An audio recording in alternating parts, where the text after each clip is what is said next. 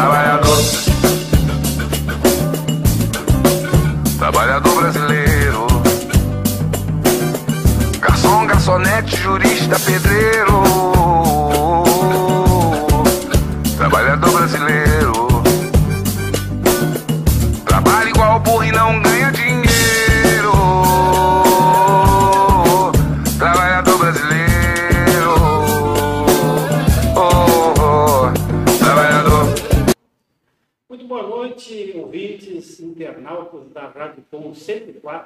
104.5. Nós estamos iniciando aqui mais uma edição do programa Histórias dos Trabalhadores. O nosso convidado de hoje é o Jorge Barreto, que é metalúrgico, trabalha numa metalúrgica. Boa noite, Jorge, seja bem-vindo à Rádio Com. Boa noite, seu Lair. Boa noite, companheiro da, da técnica. Boa noite, Bom. Estamos aqui, vamos, vamos tentar é, é, é, mostrar um pouco da nossa história aí de, enquanto trabalhador. Em que ano, e onde que tu nasceu? Bom, seu Lair, eu sou de 1962, nasci em dezembro de 1962. Nasci no interior de Canguçu, na quarta zona, é, é, Passo do Lourenço, naquela região de Passo do Lourenço. E, e, é, e fiquei ali até os, até os 12, 12 anos, 13 anos por aí. Eu morei naquela região, portanto, é, sou oriundo do campo, com muito orgulho. Passo do Lourenço, eu tive uma vez lá, uma associação comunitária lá, tive uma reunião lá no Passo do Lourenço. E fica lá perto da coxinha dos Piegas. Eu me lembro que tinha uma linha de ônibus que passava no Morro Redondo. Né? E vinha de lá. Tinha, é, eu, eu, eu, eu acho que a linha de não existe mais. A partir do- dos anos, é, é, quase uns 4, 5 anos, ela acabou se extin- se extinguindo, porque eu acho que tinha alguma irregularidade ali, proprietário, teve, tinha algum problema com o DNR de, de liberação de, de- de veículos e, e, ela se acabou, não existe mais aquilo. É, teve alguns moradores ali que, que se, se elaboraram a, a a fazer a linha com Kombi, com veículos próprios, mas acabou que, que, que hoje quem quer, daquela região, né, quem quer sair dali, aqui no sul, tem que ter um veículo próprio, não tem. Transporte coletivo não existe mais.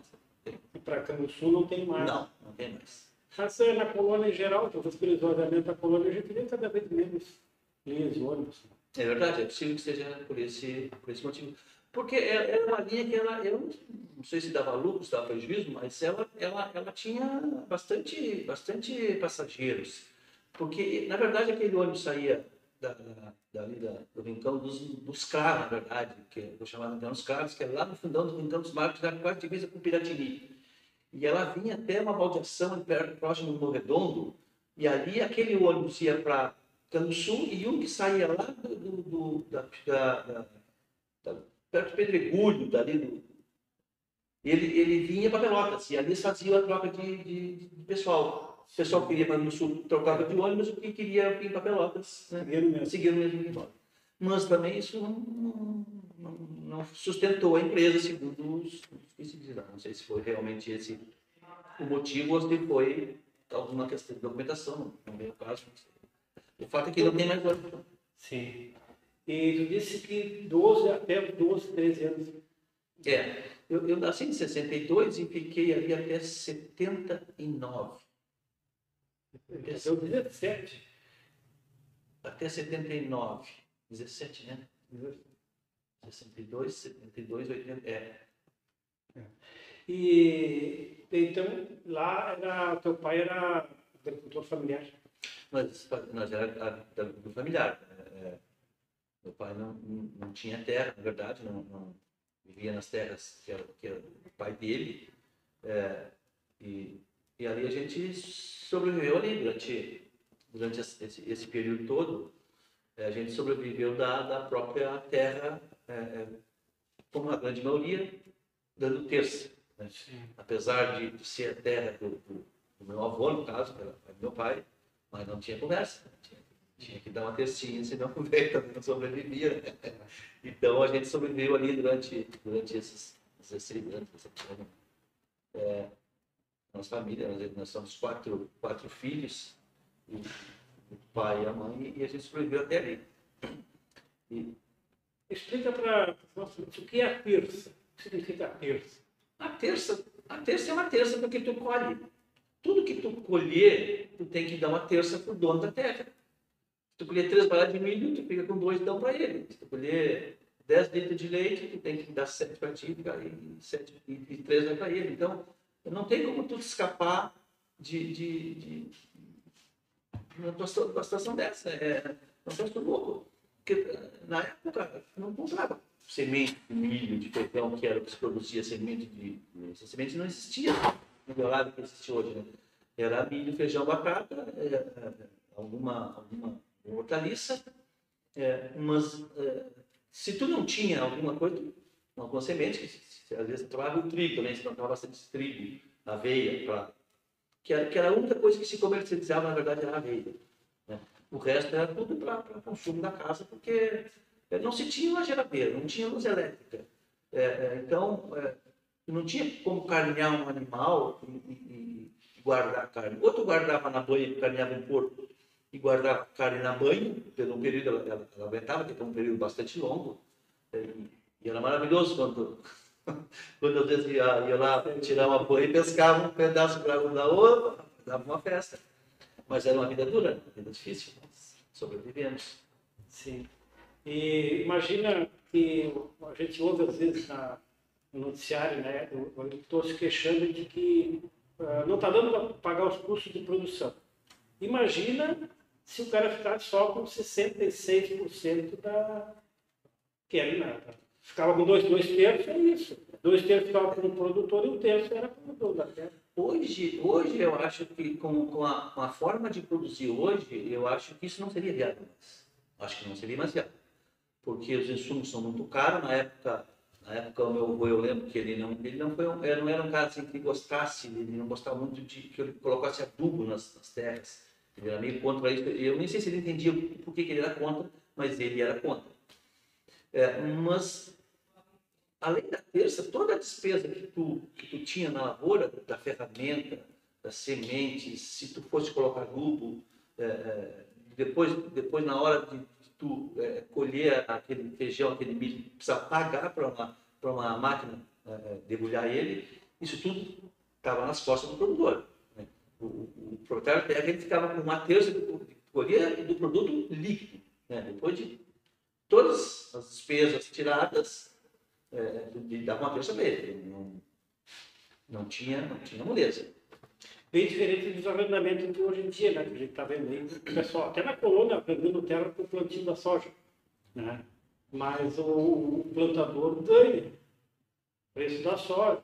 Então, esse plantador pode ser é, grande contador. Eu acho, eu acho que a terça ela é mais é uma coisa mais nociva do que o arrendamento, né? Eu acho que porque é, o arrendamento, eu acho que eu não sei como é que é forma como é que ele é feito, como é que ele é calculado, mas ele se é por hectare, por, por, por, por experiência de produção, é, é, mas um ano pode colher mais, outro pode colher menos e tu vai levando. E a terça, se for um ano bom que tu colher mais, simplesmente vai aumentar a parte que é do patrão. Se for um ano ruim, tu vai diminuir, mas tu também vai diminuir. É, o teu custo O teu custo mesmo. Às vezes até mais do que, dependendo. Hoje, na situação que, que, que a agricultura se desenvolve hoje, tudo na base do, do adubo, da ureia, do veneno, eu acho que os custos hoje estão mais elevados. É, mas eu acho que o arrendamento, eu acho que ele é mais viável do que a terça. Eu acho que a terça eu acho que ela era mais nociva para o pobre trabalhador. Eu acho que era mais. Bom, o trabalho infantil na, na, na colônia naquele tempo era absolutamente comum. Todo mundo que, que nasceu na colônia trabalhou, desde criança. Tu lembra que idade começou a trabalhar e quais, quais eram as tarefas que tu fazia? Bom, senhor, senhor a, a idade certa é difícil a gente lembrar, eu não lembro também né, da idade certa, mas ele, acredito eu que foi por volta de oito anos, porque eu lembro que a minha primeira, eu não sei se foi a primeira, mas a que eu lembro, e eu tenho, eu tenho uma, uma, uma cicatriz de hoje, que é esse dedinho aqui, ó. Esse dedo aqui, ele é torto não é por acaso. Foi na época da plantação de trigo, e na hora de cortar, eu, a gente criança, né, eu queria, eu queria uma foice para cortar o trigo para ceifar, né? Chamava ceifar. E, e, E o meu pai e o meu avô tinham um dito que quem perde serviço de criança é louco, porque criança, por muito pouco que ela faça, ela sempre dá a sua contribuição. Então eu peguei e fui para casa de ceifa. Não durou, acho que meia, acho que meia hora. Morreu o sangue. E o, e o dedo ficou. E, e aí eu lembro que, que o meu avô porque tinha o traquejo que pegava com a mão, o cara que desce, né? A mão esquerda, o, o, o, o trigo e cortava. Isso. E É. tu foi um pouquinho para cima. É, na verdade, a foice que me deram, ela não tinha dente, porque aquela foice de cortar palha, é, ela tem um dentezinho que segura justamente para ela não fazer, para ela não correr. A minha, como eu era guri, e deram uma que não tinha dente, e foi justamente ela correu e chegou na minha mão, encontrou um, um elemento firme e pá, você foi meu dentro. Mas e, Jorge, não tinha SAMU. Não tinha Não SAMU. tinha Como é SAMU. Como é que era? O- Como é que o atendimento? o é atendimento-? O meu, meu, meu atendimento foi uns dois pedacinhos de cano de bambu. A princípio, meu avô queria cortar, tirar fora, porque ficou assim, ficou pegado só nessa partinha de baixo. Meu avô Estourou dele. estourou, ficou, você pode ver que ele é. Ele é, ele é meu avô queria afinidade de cortar, porque ficou só na, na, na pele. Meu pai disse: não, vou cortar, depois tá.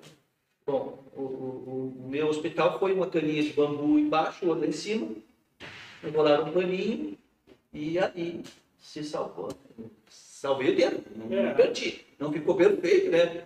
Mas os médicos que não tinham a formação adequada. Mas enfim, eu não perdi o dedo e, e tô, tô aqui, tô aqui. E ali começou, então, tu te lembra, até por conta da, do acidente, ficou É, eu- inesquecível. né? É, é, é, eu acho, eu, eu, eu não sei se antes a gente já fazia alguma atividade, é bem provável que sim. Porque para nós, enquanto adolescente, enquanto- criança, nós tínhamos uma, obrigação, que era buscar graveto. É, isso era, se, se esqueceu de buscar graveto no dia, o, o pai ia levantar, ele fazia aquele- que era de buscar, ele tinha que levantar e ir para a capoeira pegar. Então, não podia esquecer de buscar o tal de graveto Porque é para iniciar o fogo de para manhã. iniciar o fogo de manhã no fogão a lenha, para tomar chimarrão, para tomar café, e, sim, e, dali ele não parava mais o dia inteiro. E abastecer a talha com água, porque na época não não A tinha talha é um potezão de barro. um pote de barro é, que cabia, tem alguns tamanhos diferentes, a nossa devia caber uns 18 litros, 20 litros de água. E aquilo a gente tinha que buscar na cacimba, e, e, e hoje a gente indo lá na, na, na terra, não é tão longe, mas na época era muito longe. Meu Deus do céu, pensa na distância que a gente. As pernas eram mais curtas para dar os passos, né? Então, é, é, O balde, o balde era pesado mesmo. Nós chegava, meu irmão o- ia no mato, cortava uma, uma, uma árvore, um pedaço de árvore, com dois metros, mais ou menos, fazia duas cavinhas, ia lá na cacimba, enchia os baldes, botava naquilo, botava no ombro e chegava em casa com nem balde, ia chacoalhando, ia derramando e tal. Mas aquela era a nossa, a nossa obrigação, então aquilo não podia esquecer. Se esquecesse, sabia que no dia ia ter que levantar cedo para ir buscar. Essa era a nossa obrigação. Eu não lembro se isso foi os primeiros ou foi é, logo sim, mas essa essa foi a, a história que eu lembro desse da minha vida depois, eu comecei a ficar um pouco maior. Mas eu lembro de uma, agora eu lembrei de uma. A minha avó faleceu em, em 77, 78, se eu não estou enganado. Já faz muitos anos, eu não lembro nem da data. Eu, era, eu tinha acho que uns 9 anos. E, e a minha mãe eh, cuidou ela durante uns 15, 20 dias aqui, na, aqui em Pelotas, no, no hospital que tinha, não sei qual deles. E, e, e no determinado momento ela ficou muito ruim de, de, né, perto de falecer e meu pai veio embora. E eu tinha essa idade, eu não sei se era oito ou se era nove anos. E nós éramos três irmãos e a gente ficou sozinho agora. Não, não tinha companhia nenhuma, nós éramos os donos da casa. E eu lembro que um, que um dia eu fui tentar lavrar. Eu, eu, fui pegar os boi, eu vou lavrar, que era época de, de, de ela morreu mês de maio, então tinha que plantar trigo, né? Para mim já era, já era hora de plantar, tinha que ir à terra para plantar o trigo, eu vou lá, vou fazer isso. E o pai tinha uma, uma junta de boi, eles eram animais muito mansos, mas eram uns animais grandes. E eram os animais zebu, sabe? Eles tinham um aspecto de, de animal bravo. E eu mesmo acostumado com aquilo ali, eu fiquei com medo deles. Encostei do lado do arame e fiz, fiz a volta do outro lado, uni eles, botei no arado e fui lá para. Eu não tinha força de, de, de levantar o arado, né? Então eu botava o braço parado, assim, dava um jeito tirava e tal. E eles esperando, eles estavam gostando lá. Ali eu sei que eu fiquei até próximo do meio-dia procurando. Devo, devo ter lavado uns 10 metros no máximo. Fui para casa, essa, essa, é uma parte é uma parte da minha vida que é, que é, é, é não, é uma, não é muito legal, mas enfim. Eu cheguei em casa e a minha irmã estava chorando, devia ser umas 10 horas, 10 pouco da manhã, para mim já era meio-dia, com fome. E, e eu cheguei em casa, estava chorando. E eu fui saber por que ela estava chorando, né? Estava falando motivo. E, e ele estava almoçando na mesma noite, dava almoço para Mas a coitadinha não conseguia comer o almoço, o almoço. O arroz com, eu nem lembro se tinha batata, mas eu sei que feijão tinha arroz. Eu sei que feijão e batata ia ter. Mas o feijão que eles ficaram cozinhando não tinha. O feijão estava extremamente cru, sabe? Fazia barulho, pra... barulho. E ela não estava querendo comer aquele negócio. E aí eu, aí eu dava, mas está cru, o feijão não está cozido ainda. Não está nada. Botei de volta na, na panela, trabalhei, terminamos de cozinhar. E aí sim, eu lembro que ela comeu satisfeita, porque salvei, salvei. Mas é uma história, sabe, que, que é, é às vezes eu, eu, eu me emociona um pouco, porque, cara, um, era um quarto de criança, uma hora com, digamos, exagerando muito com 10 anos. Sim, era tudo uma escadinha. Uma escadinha. Era um. Era tu tinha oito, tu estava no meio. Não, eu era mais velho. Ah, tu era o mais eu, velho? Eu era o mais velho. Eu era o mais velho. Eu tinha. Se eu tivesse. Eu, não deveria ter 10 anos ainda. Sim. Não tinha 62. É, devia ter. Devia ter uns 10 anos, 11 anos. Mas isso é, isso é, é, é, é muita, é muito compromisso para uma criança cuidar de mais três irmãos mais jovem, e, sozinho é demais. Bom, mas enfim, a gente conseguiu se passar por essas fases e tal. Agora, falando naquele teu acidente, né?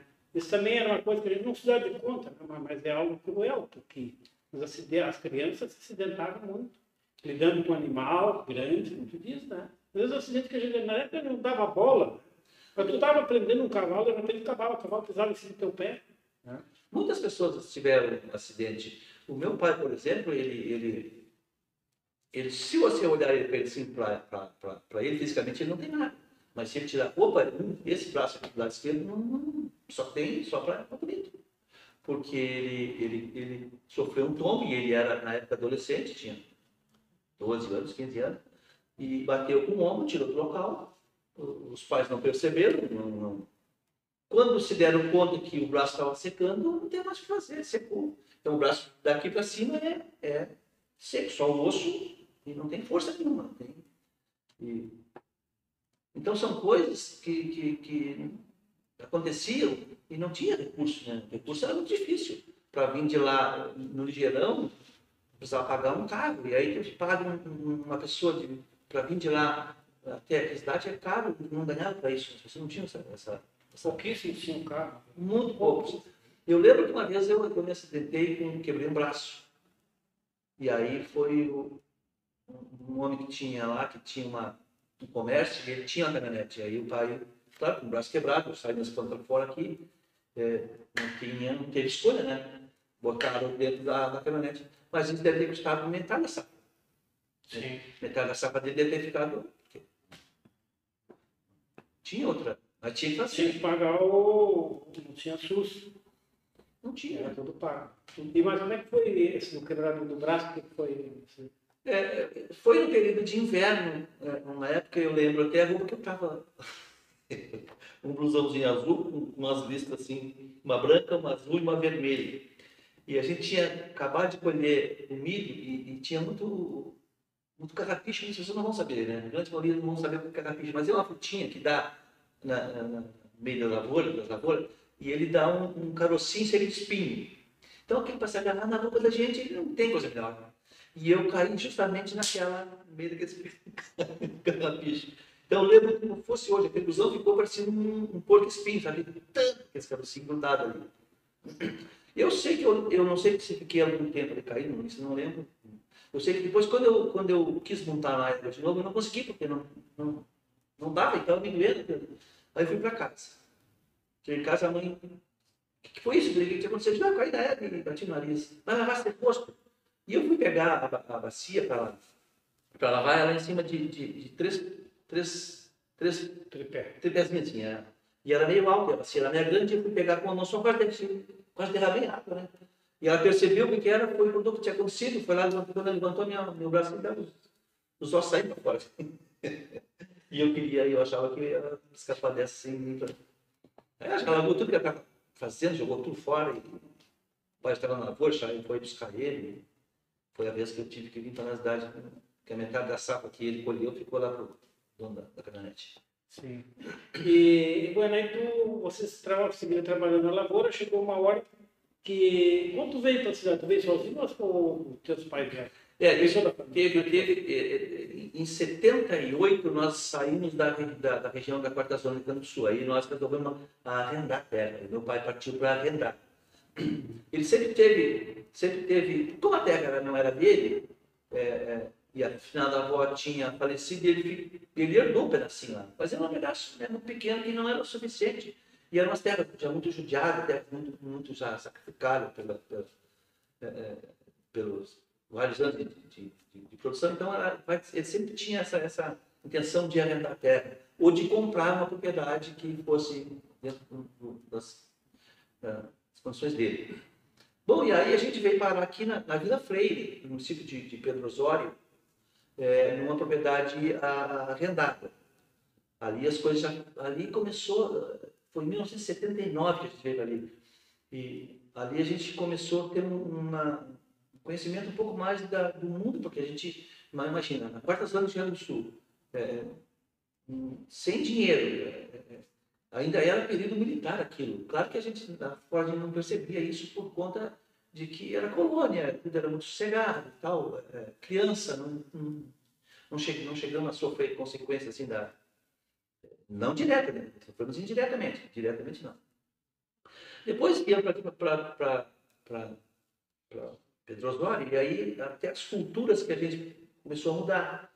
Porque aqui a gente já começou a plantar a batatinha, chamada batata inglesa, começou a plantar a soja, é, que plantava de, de, de, de maquininha de mão, não era nada com plantadeira, é, mas já começou a plantar ah, outras coisas, é, vender leite lá fora, lá na porta zona de Campos não fazia isso, ali a gente já passou para fazer, vender o leite, e- porque precisava, a família estava crescendo e, e- tinha que e tinha que também produzir mais coisas porque precisava pagar um arrendamento né, no final do ano para o hotel. Mas foi um período mais, já mais, um pouco mais aliviado na função assim, de, de, de ter é, é, condições de alimentação, por exemplo. Já tinha, nós ali naquele local não tinha ainda a luz elétrica, mas, é, é, mas era mais fácil, parece que era mais fácil, tu conseguia, e tinha um açougue próximo das casas, que carneava todas as semanas, se tivesse dinheiro podia comprar e tal já era um, período um pouco melhor. Era um pouco melhor. Sim. E aí tu ficou lá até quando? Ali a gente ficou três anos naquele, naquele, naquela propriedade. E depois demos um passo mais à frente, que era aqui na, na região do Morredondo. Já também mudou um pouco a questão da cultura. Ali a gente já continuou vendendo leite, continua, mas aí já, tá- já, já começou com a, com a produção de pêssego, né? já, já partiu para uma, uma coisa mais é, é, mais industrial, assim, que era... Na verdade, a chácara estava pronta, a gente só foi para ali para seguir tocando ela. Recuperar, que era uma chácara muito velha e tal, e, e a gente também não tinha muito conhecimento, e, mas ficamos ali por mais três anos na, na- na- nessa propriedade também, é, arrendada também. E, e depois, sim, depois dali a gente veio para a cidade, e eu, meu pai, meus irmãos vieram da cidade, e eu voltei para Quartzão do Sul. Eu dali eu ainda achava que a cidade não era uma coisa assim muito interessante, e aí eu voltei. Não durou muito a minha volta lá, né? Porque aí vinha passear na cidade, dizendo, não, aqui uma roupinha melhor, uma situação, estava trabalhando de empregado, já tinha uma condição melhor, e, e aí eu já tinha 19 anos, e, que tinha muito mais namorado que lá, não tinha quase. e aí a gente, aí eu acabei também abandonando e, e, e, vim da cidade. Foi morar onde? Nós fomos morar ali na, na região do na Fragata. Meu pai mora até hoje ali ainda, na, na, no Fragata, próximo da, da Madeira Belli. Foi meu primeiro local de trabalho, porque eh, o meu pai também insistiu, né, de... Porque ele já tinha sofrido muito trabalhando na lavoura. Né? Lá no, fica pertinho do, da Coab, Coab Fragata. da Coab Fragata, pouco da Coab Fragata. Você atravessou o Pinheiro Machado pela rota da Pinheiro Machado, qual, qualquer das duas ruas que você pegue, você vai chegar na rua que eu moro, porque ela, ela sai assim, a rua é adiante antes da Madeira Velha, tem uma travessa que liga as duas ruas. Ah, Então, qualquer uma das ruas que chega ali, tanto a.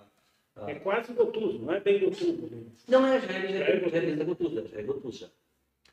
É, então, a gente, meu pai mora até hoje ali, e- e- mas por insistente dele, por, por ele conhecer a agricultura e saber que eu estava naquela, naquela lida lá de, de, de, de agricultura, ele insistia que eu viesse, que ele ia arrumar serviço para mim. Naquela época tinha isso, né, de, de, ter uma, uma cunha, alguém que, que, que indicasse, alguém que pedisse serviço para o filho. E como a gente era da agricultura, eu acho que os, os caras acreditavam que, não, esses caras não tá, são muito trabalhadores, trabalhadores demais, vamos dar uma vaga para eles ali. E eu peguei ele trabalhando no, na obra, porque a, a empresa estava construindo, tinha todos os prédios feitos de, assim, de madeira, e eles estavam construindo uma, um prédio novo, que existe hoje né? três andares, ou quatro de, de, de alvenaria, e eu peguei naquele, naquele primeiro piso ali. Fiquei, madeira aberta, Ah, no próprio Madeira. pré- na própria madeira aberta. Ela existe até hoje. Existe hoje, hoje está bem quebrado, mas existe hoje. Então eu peguei ali de servente de pedreiro. É, fiquei três anos ali, fiz duas obras, e eles me proporam para mim passar para trabalhar na própria madeireira, né? já funcionário da, da, da própria madeireira. Tá bom, fiquei ali acho que mais três anos ali. Aí depois saí dali, fui, fui trabalhar na J. Alves Veríssimo, na, na Resida Velha. Depois saí dali, fiz um cursinho no Senai de torneiro mecânico. É, é, não, não, não deu certo, não aprendi, não aprendi a descascar o ferro, aquele muito duro, mas ali me abriu os espaços para outras empresas.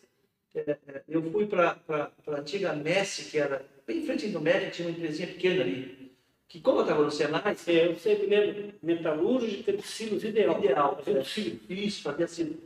Então, como a gente estava no Senai, eles buscavam essas, essas pessoas que estavam fazendo curso, porque tinham né, um pouquinho mais, acho que conhecimento maior, então eu fui para ali. Mas o salário era inacreditável, não tinha como, não tinha. O salário era muito ruim. É, aí, aí o MEC estava num, processo de expansão e estava treinando o soldador. Tava, chamava as pessoas, não precisava saber fazer nada. Ela dava três meses de curso de experiência e pagava salário. É, o salário não era uma maravilha, mas era um pouquinho maior. Eu fui para a Edumec também, de novo, vou ter que saltar daqui, né? Só por essa comunidade. Fui para a Edumec e fiquei, acho que seis anos, eu acho. Então ali começou a tua vida de metalúrgica. Ali, Começou na metalúrgica de silos ideal, depois na Indumec, indústria mecânica. Isso, tá, isso. Indústria mecânica. é, ali começou a minha vida metalúrgica. Ela começou no Senai por conta desse cursinho que eu fazer é, é, enquanto trabalhava na, na alimentação. Eu passei a fazer esse curso porque é, eu achava que, que ali poderia, né? Eu, eu achava muito as pessoas trabalhando no torno, pegavam um, um ferro é, bruto, transformavam ele numa peça bonita, porque quem sabe rosto. Fazia uma coisa, uma maravilha. E eu vi aquilo um dia, o torneiro fazendo, e eu disse, não, eu tenho que ser torneiro também. Não insisti naquilo, não, não, não, não fui muito para frente, mas, mas me serviu, me serviu de alguma coisa, porque ali foi o começo da minha, da, da minha vinda para setor metalúrgico, onde eu estou até hoje. Aí a Indumec veio a falir. Tu estava lá quando ela faliu? Não, não, a Indumec não estava lá ainda. Ah, Eu saí da Indumec a partir do momento que fizemos mais uma greve. Na verdade, eu, eu, eu fiz uma greve, eu não conhecia sindicato, não tinha nenhum contato nenhum. Nenhuma. Inclusive, o presidente do sindicato metalúrgico hoje trabalhava na, na, na Indumec, que eu companheiro ele, trabalhava lá. Mas eu trabalhava no setor onde a gente tinha, tinha relação, porque quando trabalha numa empresa que tem linha industrial, sabe, não dá para tu sair da bandinha, né? Tem que fazer o teu setor, a tua, a tua produção que tu é destinado a fazer, tu tem que fazer, não dá para Tu chega no setor, só sai dali para ir no banheiro, ou ele para ir embora. para não sair do banheiro. Mas eu trabalhava num setor, entrei para lá num setor onde eu, eu poderia dar por toda fábrica, porque era, era setor de manutenção. Então eu ficava lá por dentro da casa. É, mesmo assim, eu não tive conhecimento nenhum, não tinha assim, conhecimento sindicato, mas em um determinado dia saiu o reajuste da categoria e o pessoal não gostou por algum motivo lá. Foi pouco, a inflação era baixa, não lembro bem a inflação do período. É, mas em alguém me chegou no setor e me convidou para fazer uma greve, porque saca muito baixo. Eu topei na hora. Não sabia que era uma greve. Mas eu sabia que não saca baixo. Não, eu, eu topo, eu faço a greve, eu, eu vou parar. Vamos, a ideia é assim, ó, todo mundo parar, todo mundo entrar num determinado momento para a empresa, bate o cartão, chega no setor e não trabalha. Não era uma greve na porta da empresa organizada pelo, pelo sindicato, ou se for ordenado do sindicato, também não sei, mas era para ir para dentro da empresa e dar o setor ficar parado. Tá. Eu topei na hora. Só que não fazia parte da organização, eu não sei, em um determinado momento, lá, uh, umas seis, sete horas depois, é, a greve se esvaziou. Os caras começaram a voltar a trabalhar. E eu, se eu não trabalhei, eu não vou trabalhar, não ganhei aumento. Eu não vou trabalhar. Eu vou fazer greve, vou continuar na greve. Acreditando que eu sozinho eu, posso resolver o problema de todo mundo. Mas todo mundo vai trabalhar. Nós fomos sim, vocês que não vão trabalhar. Eu estou nesse eu não vou trabalhar. Eu não ganhei aumento. Então eu vou parar então. Aí falei para o encarregado, que era um cara, gente muito boa, nosso, nosso encarregado lá no MEC, era um cara, era, era peãozão, sabe? Um cara muito bom. E eu chamei ele de seu Paulo, eu fiz uma greve para ganhar de salário. E não recebi de salário. Então eu vou continuar de greve. Esse meu filho, sei que sabe, faz conforme tu quiser. Fica tranquilo. Esse eu não vou te dizer que tu para dentro do trabalho. Tu sabe o que tu faz. Tá bom, então tá bom. Eu achei que estava tudo certo. Agora, eu, agora o momento veio. Fiquei aquele resto daquele dia, fiquei outro dia até umas 9, 10 horas da noite, todo mundo trabalhando, e uma ou duas pessoas em casa, todos não trabalhar. Mas é muito chato isso, né? Tu, tu vê o teu ah. companheiro trabalhando e, e aí eu digo, mas tia, o que, que isso vai acontecer? Eu vou, vou ter que voltar trabalhando, não, porque ninguém me chama para me dizer que, que eu estou ganhando aumento, que eu vou ganhar um aumento. O encarregado não manda fazer nada, as pessoas estão. A, a vida está andando normalmente, só nós aqui fora, da, fora da, do trilho. Não vou trabalhar. Voltei nele, seu Paulo, não aconteceu nada, eu vou ter que trabalhar. Meu filho, faz o que você achar melhor. Botei meu equipamento, quando eu fui soldar, não soldei meio metro. Alguém bateu no meu ocular e disse, passa lá no escritório, quero falar com você. Tinha uma fila lá, uns 30 na minha frente. Lá. E ali foi o meu, a minha, foi o último dia de, de trabalho dentro do MEC, antes dela começar a quebrar. No fim, tive sorte, porque o pessoal que saiu quando ela quebrou não recebeu. Não, eu, naquela, naquela época, até eu acertava, porque é, quem ficou lá achando que, que, que, aquela greve foi feita e resolveu o problema, acabaram levando, depois que a, durou mais um ano ou dois, e aí acabou fechando e levaram 14 anos a receber.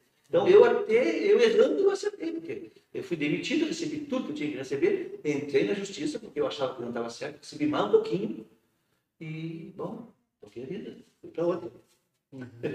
E aí foi trabalhar coisa? Depois da Indomédia, eu fui trabalhar, eu fiquei desempregado, eu fui trabalhar na feira, eu fui, eu fui ser feirante. É, aí, eu, aí eu já tinha, fazia, na verdade, quando eu fui demitido, fazia dois meses que eu tinha casado, porque eu já tinha conseguido muita grana, né?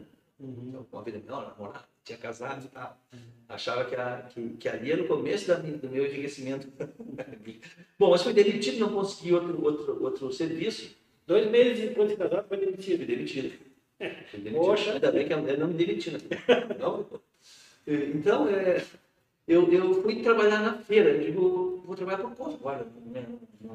Não está dando muito certo, eu vou... Não, desculpa. Eu fui trabalhar na Vega, na. Ah, depois da Vega, eu fui para a feira. Eu saí da, da, da, da Indumec e ela falou assim, cara, esse cara vai casar com a minha filha. Eu sou obrigado a vocês. Eu sou obrigado a vocês, esse cara, esse cara, isso vai dar, vai dar problema, eu ter que sustentar ele. Então eu acho que eu vou ter isso vai dar, dar certo. E aí, a Vega, a era uma indústria de conservas que, que ficava próximo da, da Indumec. Né? Ela ficava é, de frente onde é a, a, a Feira Doce, né? o centro de eventos, né? do é. outro lado da BR, é, bem enorme. Porque para nós, assim, a Veiga, todo, parece que todo mundo sabe, não, tem uma geração aí que não tem é, ideia. Não, porque a Veiga faz 20 anos. Na verdade, naquele período que a gente trabalhava na Veiga, tinha, do que existe hoje ali de empresas, tinha a Silvio Ideal, que, que na época funcionava, é, a Savar Sul, que estava se instalando ali, e a Veiga mesmo, e a Indomec, né? E a Vitória lá adiante, lá, lá tinha, o resto não tinha, né?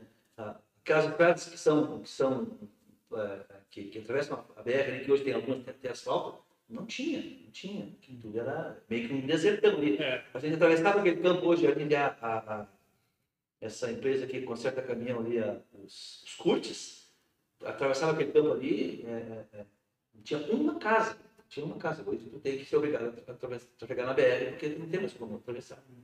Então era um deserto, um deserto. Mas ali eu fui trabalhar na Veiga.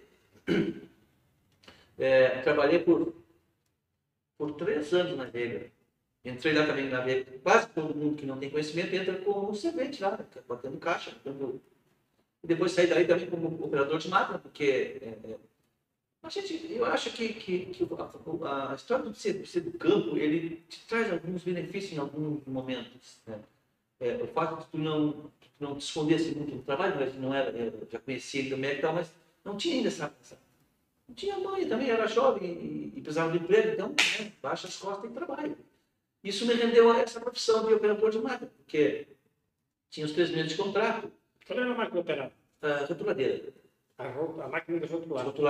Depois, de- depois do processo, depois do peixe, o milho, todo produto que eles, que eles iam envasar, ele ser industrializado lá e passava pelo processo de, de rotulagem, que era já na, na hora quase de ir embora. E- É um rótulo, um pedaço de papel que é colado. Exatamente, é. é. E, e são vários, tem uns, tem uns pequenininhos, tem uns que, que, que envolve toda a lata, outros é vidro. é, e- mas eu, eu, fui, eu, eu operava aquela máquina que colava uns potões de azeitona, assim, um pote menor, que era um, um potãozinho pequeno, assim, máquina fazia só aquilo ali. É, mas foi bom, foi um período que, que, que a gente vai aprendendo algumas coisas, né? E quando trabalhador, foi, não posso me queixar do, desse período ali de, dessas duas empresas, até porque eu também eu tive uma participação, né? Não fiquei parado, tentei não. Mas o salário nunca foi maravilhoso, não. É só profissão e, e, e, claro, trabalhava menos por conta de, de ficar só cuidando da máquina. Não fazia muitas das coisas e passava o dia inteiro com um caixa nas costas. Mas o salário era um pouquinho coisa melhor. um coisa. E dali foi para.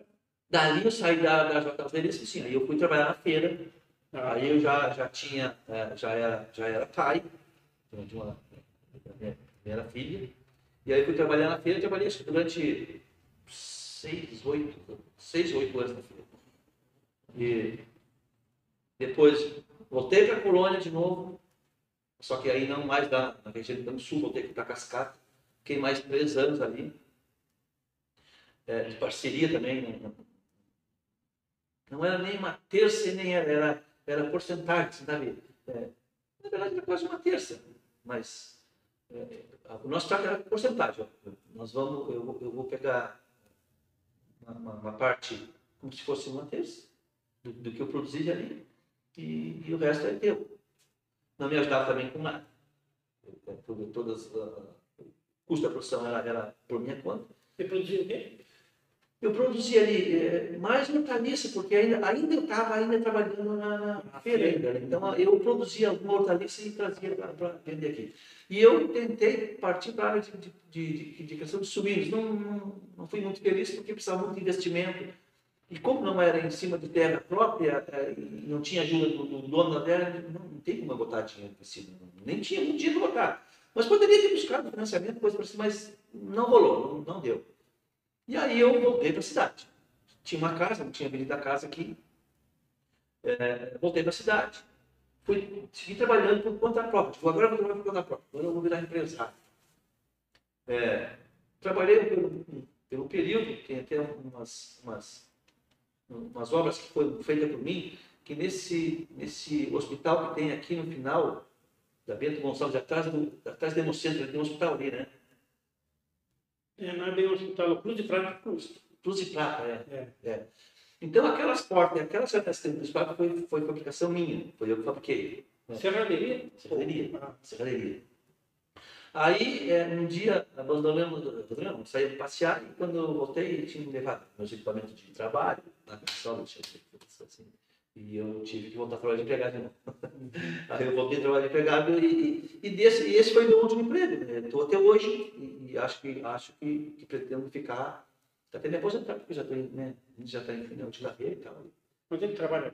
Agora eu trabalho aqui na Vileri, uma empresa que fabrica caldeira aqui no, no final da Barroso, aqui no final mesmo. Sim. No final eu trabalho ali já, né? Deus de, Deus de, oito- Deus de 1998. 91. 98, eu trabalhei ali. Já está em 2008, 23 2018, 23 anos. 23 anos. Né? Então, É, ali, ali, ali, ali a minha vida mudou. é, bastante no sentido de conhecimento, porque toda essa minha história que eu, que eu já contei, eu, conhecimento assim de, de, de eu tinha um conhecimento de, de trabalho, de, das empresas que, que, que, peguei, acabei virando, é, subindo um degrau, virando profissional, né, de, de, das empresas. Mas, eu não, mas aqui, nessa última empresa, foi onde eu tive todo um conhecimento é, político da situação. É, aí eu comecei a entender o que, que era política, por que, que servia sindicato, é, é, é o que, que era uma greve. Depois de ter feito uma sem saber, eu, eu, eu fui entender o que, que era uma greve. Aqui dentro eu conheci é, o Movimento Sem Terra, que eu que até então eu era contra, porque eu achava. Como a gente era unido do campo, e, e, e, quando a gente chegou na cidade, a gente era o começo, nos anos 80, né, era o começo do Movimento Sem Terra, para a gente que não conhecia nada de política, aquilo que os companheiros faziam era uma coisa, de certa forma, errada, né? Tomar terra dos outros. Né? Como se eu tivesse muita terra para ser tomada. Né? depois, de, depois de trabalhar de, de, de parceria, de arrendatário, eu não estava defendendo o latifúndio. É eu estava defendendo o latifúndio. Aquilo, a gente não foi criado nessa situação, então parecia que era uma coisa errada. Que hoje eu estou pensando totalmente diferente, quero deixar bem claro isso. Hoje eu defendo e, e, incentivo e apoio o Movimento Sem Terra por tudo que eles, que eles defendem, por ser um dos maiores movimentos deste país, ser o movimento mais organizado, e por entender hoje qual é a minha, a minha, qual é a minha, qual é o meu papel na sociedade. Então, hoje, totalmente diferente do que eu pensava lá atrás. Então, aí, nessa empresa, não foi por conta da empresa, mas foi por conta do trabalho nessa empresa, eu consegui, eu conheci muitas pessoas, Leio de Matos, companheiro ali na técnica, é, é, todos os companheiros de alimentação, todos os sindicatos. Ali, ali a minha vida politicamente ela deu uma, uma, uma expandida muito grande. É, quarta série do primeiro grau, quase que aluno, só falta ser presidente da República. Pois é, tu já estourou um dedo. Estourei um dedo. Estudou no sério. Não, falta bem pouco. Falta muito pouco. É. Falta muito pouco. É, mas então, é, é, brincadeira essa parte, é, a, a, gente vai ficando velho e, e vai conhecendo pessoas e vai entendendo que, por que, que a gente está aqui nessa vida, né? A gente vai entendendo qual é o nosso papel. E, e, e hoje eu sou totalmente oposto. Aliás, nem sei se devia falar, mas são muito poucos da minha família que pensam igual a ele. Se eu fosse considerado o rebanho, se a minha família fosse considerada o rebanho, eu seria a ovelha, aquela ovelha preta, que é, que é uma questão é, é que, que nem deveria ser citada, porque, porque eu seria a ovelha negra da família, por conta da, do, do, meu papel na sociedade hoje, por conta das coisas que eu defendo, por conta de, de enfim, das coisas que eu faço, que eu já fiz na empresa, de, de fizemos é, é com três anos de greve, eu conheci o pessoal do sindicato, dos metalúrgicos. Com três anos de empresa. Três anos de, trabalhando na empresa. Falou três anos de greve. Não, três anos. É, tem alguma greve no meio. Então, três anos de empresa, eu conheci o pessoal do sindicato. É, que não me convidou para ser diretor, mas convidaram outras pessoas por causa do conhecimento desse time e tal. E, e os caras não quiseram.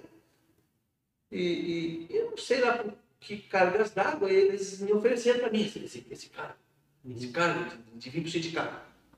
Vir para o sindicato, o que que então eu não conhecia, não sabia qual era o papel do sindicato. E, e, e aí, mas o que, que eu faço lá? Qual é o meu tenho que fazer lá?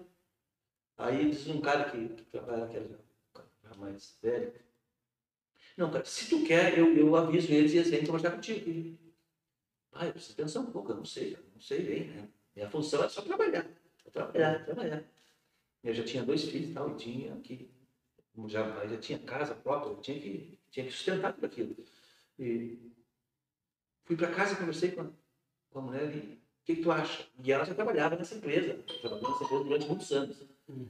E essa assim, lá é bem complicado, assim, para conseguir aumentar salário, essas coisas ali, e, e, tem muita coisa errada e tal. Mas eu não vou dizer, tu é que sabe, né? que aí fala com os mulheres, eu conheço todos os mulheres e tal. Aí eu fui no time da empresa e disse, não, eu eu topo. Não sei do que se trata, mas eu topo. Quero falar com eles também. Eu já conhecia ele, mas sim, sabe, de vista, não conhecia pessoalmente. Aí eles foram lá falar comigo lá. Tá, já aí o que eu tenho que fazer? Não. Tu topa? Traz teu documento e depois nós vamos conversar lá. Aí me disseram que para dentro do sindicato, eu vim para ali, né? Disseram, não, vim para ali. Bom, aí sim, ó, o sindicato tem esse poder, tem esse, esse, esse, esse, isso nós podemos fazer, isso nós podemos fazer, isso nós não podemos fazer. Mas nós podemos interferir em quase todos os setores, tudo que, é, que, é, que tiver de errado, tu vai poder interferir. Eu não posso fazer tudo isso. Meu Deus do céu. Tá resolvido, não tem ninguém mais com problema. Pensei para mim assim, né? E vai ser amanhã que já resolve os problemas. É, é, na verdade, eu comecei meio que assim, sabe? Entrando meio que, meio que voando, entrando de sora, como a gente diz, né? de carrinho, com os dois pés no peito do patrão, achando que podia fazer isso mesmo. É, porque o que, que acontecia? Era uma empresa pequena. Então eles tinham hábito, né? eu tinha bastante produção, tinha o hábito de, de, de, Tudo que era produzido era pintado mesmo, na, assim que, que, que terminava aquela, aquela peça, e pintava em horário de trabalho. É, todo mundo ali. Todo mundo lá dentro, era uma empresa pequena, todo mundo lá dentro, e aquela escala voando, tinha aquela. A gente saía ah, de dentro, às vezes, com, sabe, com, com a barba, com, com essa parte das sobrancelhas, tudo, sabe, o cabelo e o, assoprava o nariz, saía tinta. Era ruim, então, mas bom, não tem ninguém que possa fazer nada. Quando eu vim para o sindicato e falei aqui para os grupos, não, tu pode, tu pode interferir nisso, nós podemos, enquanto sindicato, podemos interferir. Existe uma legislação, tem, tem uma legislação específica que proíbe esse tipo de coisa. Mas eu não sabia disso. Não, mas tu pode fazer. Essa briga eu não vou comprar, então. Só esperei eles botarem a pistola para, para, para. Só cheguei, esperei. Cheguei lá e peguei aquela, aquela mangueira que, que passava o ar. Fechei assim, apertei de agora. A partir de hoje ninguém mais pinta nada dentro. Assim, sabe, um autoritarismo sem limite, uma coisa totalmente despreparada e tal. Mas foi dando certo. Aí o cara está pintando lá, pô. Vou falar, ter que falar, não pode. Vou ter que falar para a empresa, então, que, que eu saiba que nós somos peões dois. eu não sei não era que até agora. Então pode falar para ele que não é para pintar mais. Aí já reunião dentro da empresa é, é, para saber qual motivo.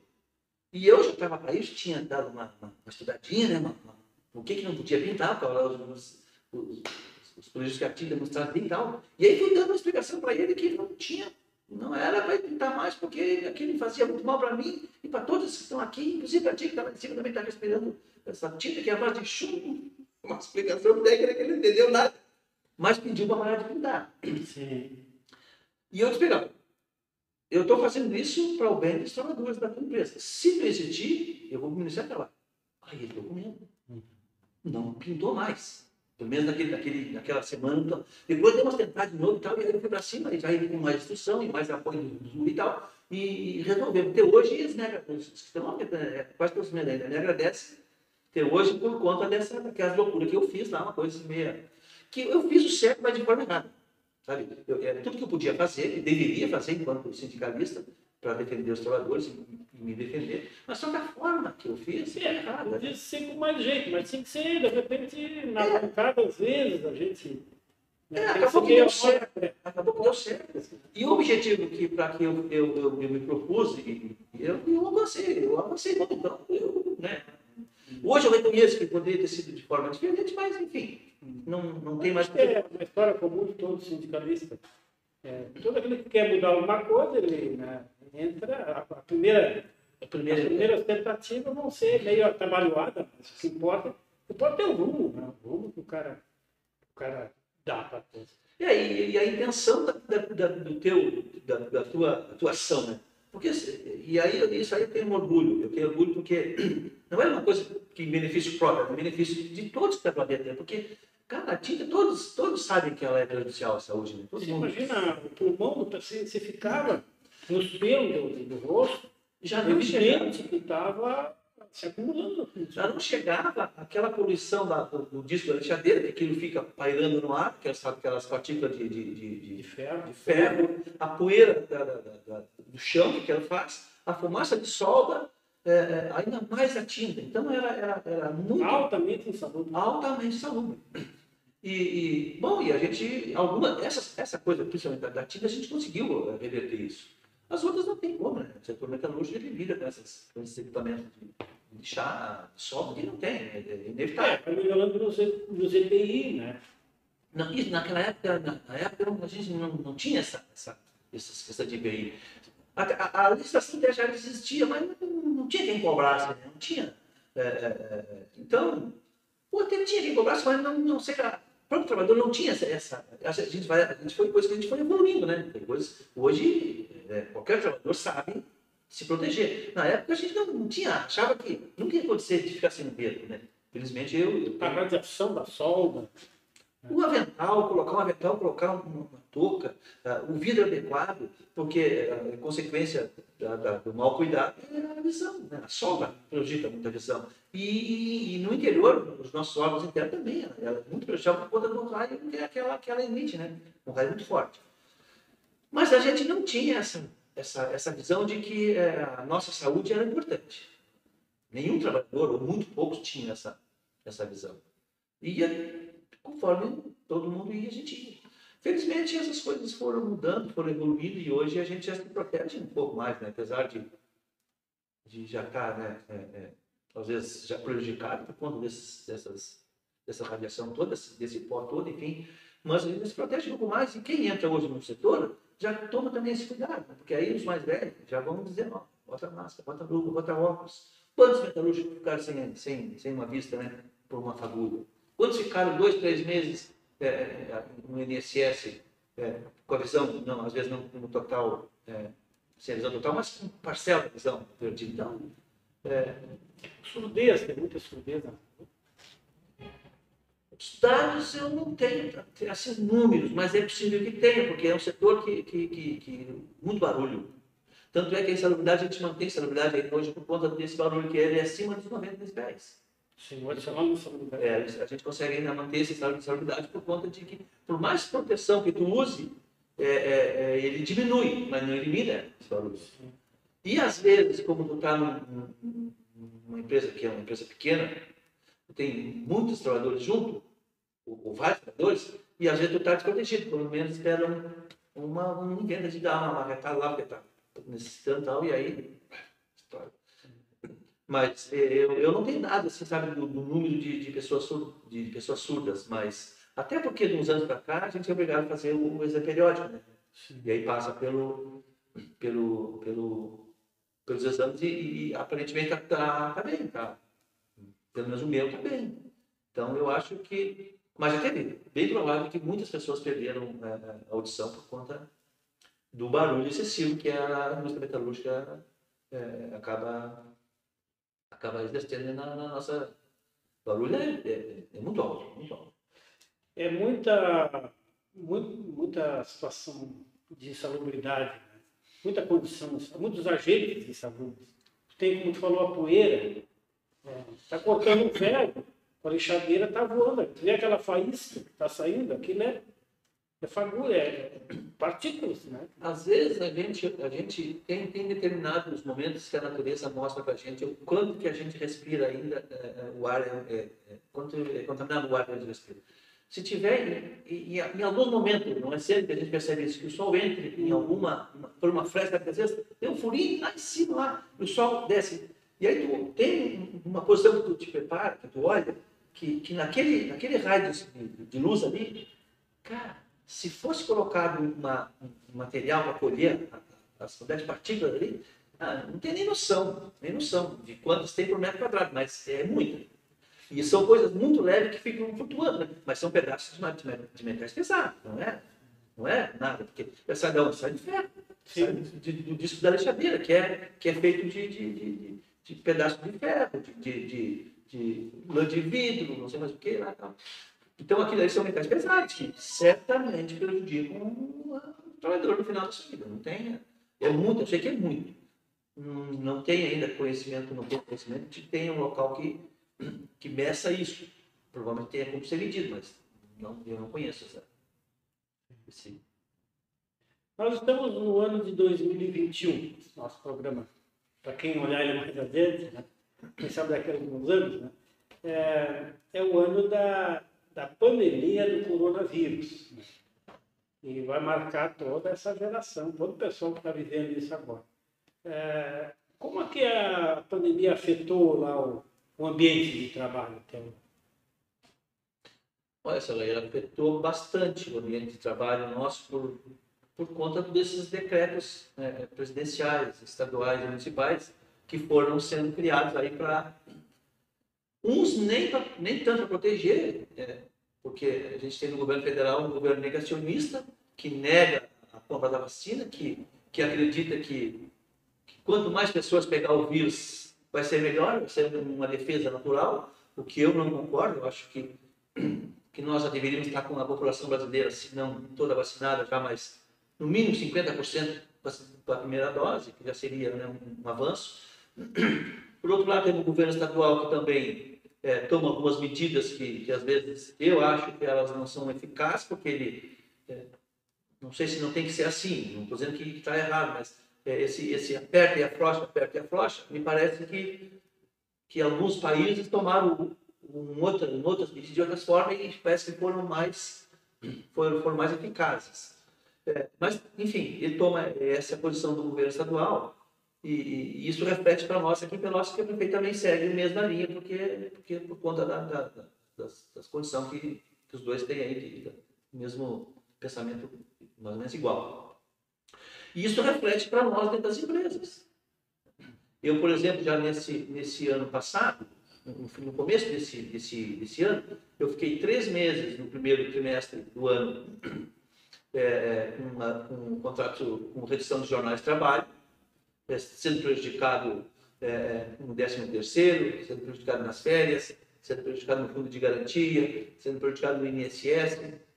Bom, após esse período é, é, que terminou aquilo, eu voltei para a empresa, trabalhei acho uns 40, 45 dias, 50 dias, e o governo, e o governo reeditou essa outra, esse outro projeto e eu, novamente, a empresa é, me colocou, eu, não sou eu, falando eu, por, por, mas teve mais pessoas, teve mais trabalhadores que estão nesse mesmo. Só que agora ainda foi um pouco pior, porque agora nós temos uma suspensão do contrato de trabalho, agora é suspenderam o contrato de trabalho.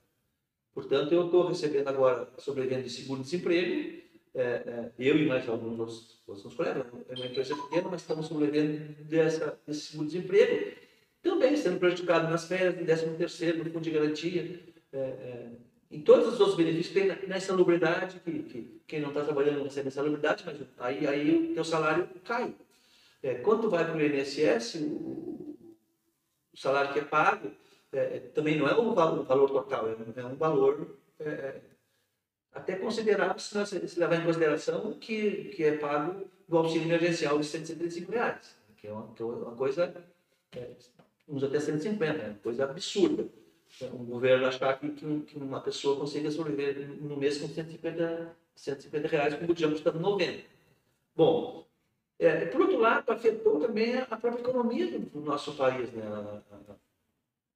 A, a, a, nossa empresa, a empresa que eu trabalho, é, a gente não sabe, a gente conversa lá, porque é uma empresa pequena, e a gente não sabe se ela vai suportar isso. Ela foi afetada também pela, pelo fim do bom naval aqui em Grande? Foi. Muito violento. Muito pegador. Ela fornecia Não, ela não chegava a fornecer é, algum tipo de, de trabalho. Mas é, o próprio Paulo Naval, é, é, é, é na época que, que, ele levava daqui de Pelotas mais ou menos uns, uns 100 ônibus de trabalhadores, né? Era uma coisa, 90 ônibus cheios de trabalhadores. Sim, esses ônibus ficavam estacionados grande parte deles ali perto onde trabalha. Ali perto do trabalho, perto do Guanabara, ali, né? atrás do Guanabara, tinha um espaço ali onde. Acho que tem um carnaval, que eu saí no período de uns anos foi um carnaval que, que aconteceu ali. Então esses ônibus ficavam por ali. É, e, a, e, a, empresa que eu, que eu trabalhava, ela, ela não fornecia diretamente é, para o polo naval, para as plataformas em si, mas, mas para a cidade grande sim, né? E a cidade grande comprava muito os hotéis, os restaurantes, porque a gente fabrica, a empresa de trabalho fabrica caldeira e equipamento de pressão, boiler, tachos, é, para a indústria.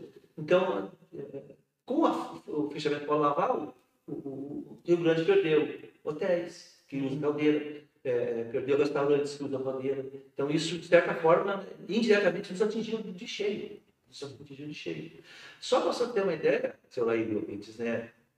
em 2009, a empresa fabricou nove caldeiras grandes, nove caldeiras. Isso é, isso fabricado no período de um ano e meio é, é sabe, é uma coisa. Um, na época a gente tinha 20 funcionários, 25 anos. É, é, é muita coisa, é muito trabalho para uma empresa pequena.